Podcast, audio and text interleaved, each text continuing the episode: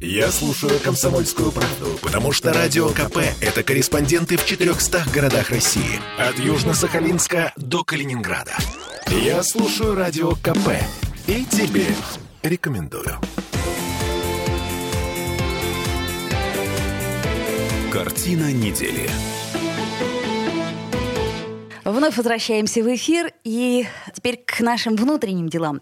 Премьер-министр Михаил Мишустин назвал ЕГЭ социальным лифтом. Ну и, судя по всему, в ближайшее время его не отменят. Но смотрите, при этом каждый третий школьник планирует поступать в колледж. Именно потому, что либо не хочет, либо боится сдавать этот самый пресловутый ЕГЭ. Александр Сергеевич, с вашей точки зрения, все-таки, что нужно сделать для того, чтобы единый государственный экзамен все-таки отменили? И нужно ли его отменять? Олечка, во-первых, я все же скажу, вот я видел те исследования, они опубликованы в СМИ, на которые вы ссылаетесь, про каждого третьего школьника. Я думаю, что у нас нет на сегодня надежных сведений по этой части, потому что эти исследования вот опубликованы никому неизвестной коммерческой фирмой, и мы очень много видим таких публикаций, там, где коммерческие фирмы хотят себя рекламировать. Касается ли это HeadHunter там, или там ну, целого ряда других корпораций. Соглашусь, да. Во-вторых, если бы треть наших школьников желала поступать в средние учебные заведения, я был бы счастлив. Потому что далеко не у всех есть способности к высшему образованию.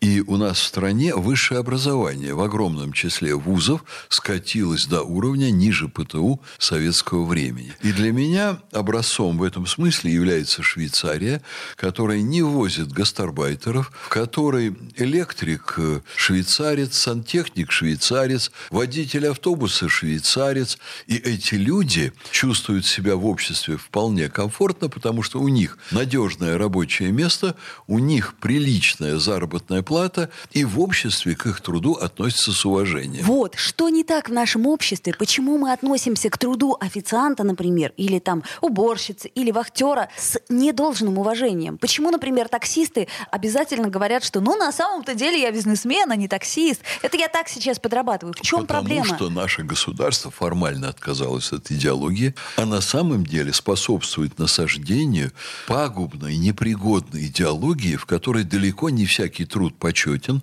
а самое почетное – это украсть несколько миллиардов долларов, раздавая при этом взятки чиновникам, и тогда ты будешь, вот это, как это называется, селебрити селебрити. Селебрити, да? селебрити, вот. да. Об этом мы тоже, кстати, поговорим э, сегодня. Да, каким-нибудь жутким блогером, каким-нибудь Моргенштерном или Данией Милохиным и так далее. Вот такой путь нам внушают, нашей молодежи внушают, он и есть достойный путь в жизни. Ну, подождите, бы... нашей молодежи. Но молодежь это то, что сейчас вот 20-летние, там, 25-летние. Но и мы-то тоже, например, мне э, в моем детстве говорили, если ты будешь плохо учиться, ты станешь дворником. Если ты будешь плохо учиться, ты пойдешь в ПТУ. Для меня, например, не было слова страшнее ПТУ. И при этом я понимаю, что ну, это, это, это чудовищно, это катастрофически неправильно. Ваши родители обращали ваше внимание на необходимость тяги к знаниям. Вот это был очень мощный советский постулат. Может быть, они применяли не совсем стоящие аргументы, и мы бы вас в противном случае увидели не замечательной актрисой и радиоведущей, а официанткой. Вот, но ваша жизнь вот так сложилась, что вы стали актрисой и не стали официанткой. Если вы позволите, ну, это, опять-таки, долгий разговор, я все же вернусь к ЕГЭ, потому что это идея насущная. Что такое ЕГЭ? Является ли это социальным лифтом? Это социальный лифт, который в переносном смысле ведет нас всех в подвал – если вы хотите назвать это социальным лифтом. А больше это похоже на мусоропровод. Ну, объясните тогда, вот почему? погрузились люди в ЕГЭ и попали в мусоропровод.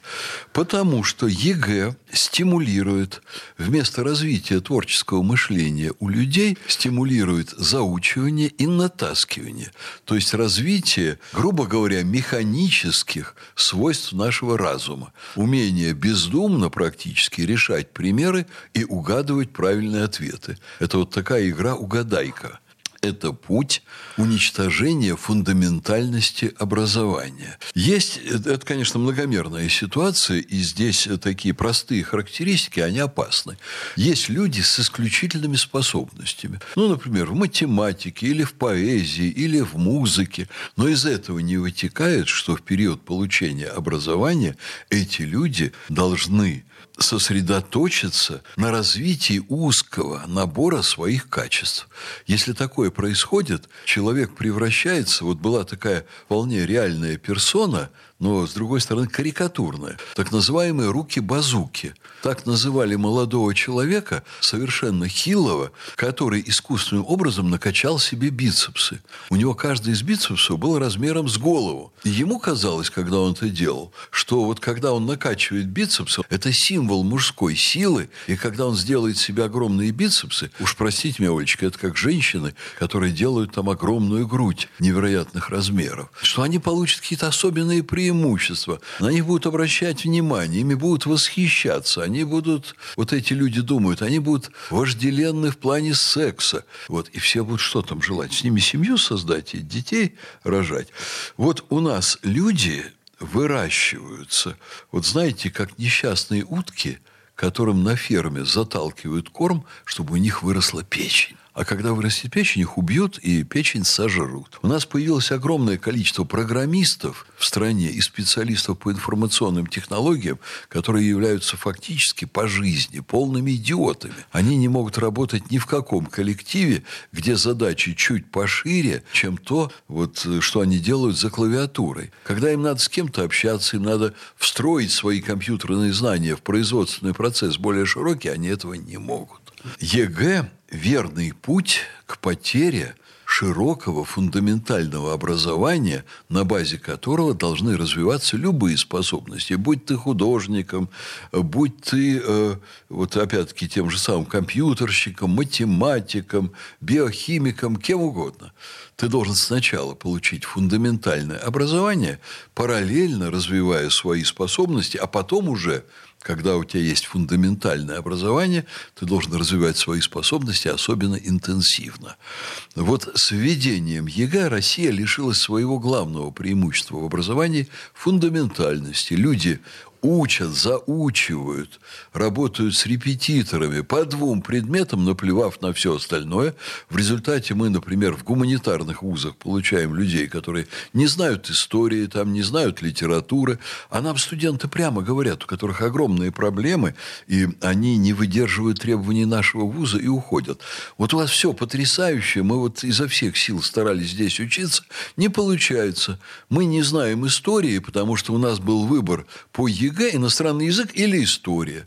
Вот мы выбрали иностранный язык, а истории не знаем, значит, мы вообще гуманитарный цикл в университете по-настоящему освоить не можем. Александр Сергеевич, я совершенно целиком и полностью с вами согласна, но э, при этом, при всем, ну ведь действительно один один из плюсов э, единого государственного экзамена это то, что э, он позволяет учиться в лучших вузах э, детям с периферии. Скажу вам правду.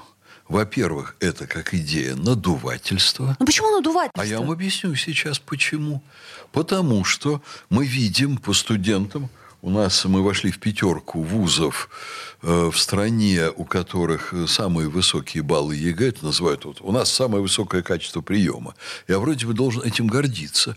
Но я знаю, что ну, э, примерно около 10% к нам поступает людей с липовыми ЕГЭ. А, ну это Там друг... сидят ну, люди, пишут. Согласна. Но, понимаете... Взятки переместились из вузов совершенно в другие области. Вы ну, мне Александр говорите Сергеевич, про лифты. Подождите, я согласна. И с этим тоже. Подождите, Олечка. Дальше. Э, Есть ведь э, вещи, которые не преодолеваются с помощью ЕГЭ. Вот приезжает к нам талантливый ребенок из глубинки, а ему, чтобы прожить в Петербурге, обеспечить свои минимальные потребности, в том числе, он ведь приехал не только в ВУЗ ходить, ему надо в театр сходить, ему надо в кино сходить, ему надо познакомиться с девушкой, в чем нет ничего плохого, это очень важный процесс, сводить ее пусть в мороженицу, пусть в кафе какое-то, иногда пусть там раз в месяц там э, шампанского с ней выпить. Ему для этого всего мы специально этим занимались, мы вот эти проблемы видим очень хорошо. Надо иметь в кармане 25 тысяч рублей для того, чтобы не выпадать, когда он шифтер, из общей студенческой среды. И когда люди идут в театр, он говорит, ой, я с вами пойду. Он не говорит там, что у меня денег нет или что мне неинтересно ходить в театр, а он идет. Так вот, родители целому ряду детей дают 8 тысяч в месяц, 10 тысяч в месяц. Ну, не у всех же есть возможность. В том-то и дело Конечно. все. Вот его как Подождите, так а, а, а выход из этого какой? А для него выход. Он уезжает назад домой – где все в два-три раза дешевле, чем в Москве и в Петербурге. Его социальный лифт заканчивается через несколько месяцев его мучений на первом курсе. А если он пойдет подрабатывать, как мы делали в наши годы, э, он, скорее всего, тоже вылетит, потому что в серьезных вузах, где по-настоящему серьезный учебный процесс, пусть их мало, конечно, вот, но там надо очень серьезно учиться, особенно на первом курсе, когда ты перестраиваешься от школьной системы к вузовской, ты должен приспосабливаться к совершенно другой среде, а ты еще пошел работать. Ну, попробуй вытяни это. А если ты еще вынужден был снять общежитие где-то на окраине города, и тебе оттуда час ехать, то ты совсем пропал. Час туда, час обратно, еще иди где-то подработай. Ты начинаешь пропускать занятия, ты не досыпаешь, ты разрушаешь свой организм, ты не можешь нормально питаться. И все вот это мы что? Преодолеваем с помощью ЕГЭ – Наше начальство про это говорит, но это полная туфта. Когда вы слышите это от большого начальника, вы должны понимать, что начальник в этом ничего не понимает, но у него очень скверные консультанты. Это Александр Записоцкий, ректор Санкт-Петербургского гуманитарного университета профсоюзов. Давайте сделаем буквально несколько минут паузу и вернемся в эфир.